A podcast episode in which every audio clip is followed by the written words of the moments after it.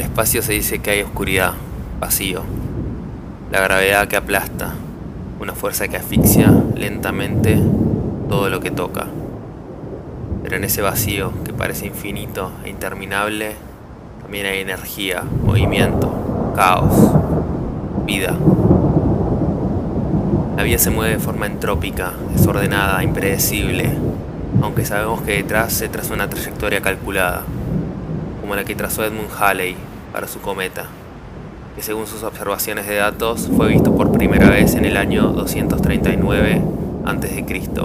y vuelve con regularidad a visitar nuestro cielo estrellado cada 74 y 79 años. Por momentos pensás que las barreras desaparecieron, lograste escapar de esa trayectoria, desafiar la gravedad, romper la rutina, hacer que esos instantes sean eternos. Por un segundo se alinearon los planetas. Sentir eso que es difícil de explicar en palabras, pero que Mia Wallace explicó muy bien en Pulp Fiction. Así como sabes que encontraste a alguien especial, cuando puedes estar callado por un puto minuto y disfrutar el silencio. Pero en el fondo, muy adentro te sentís a un millón de años luz. Como pasa todo en cámara lenta, frente a tus ojos, de forma calculada, y estás, no estás. Dejas que pase todo frente a tus ojos como una proyección de una película que viste muchas veces en loop.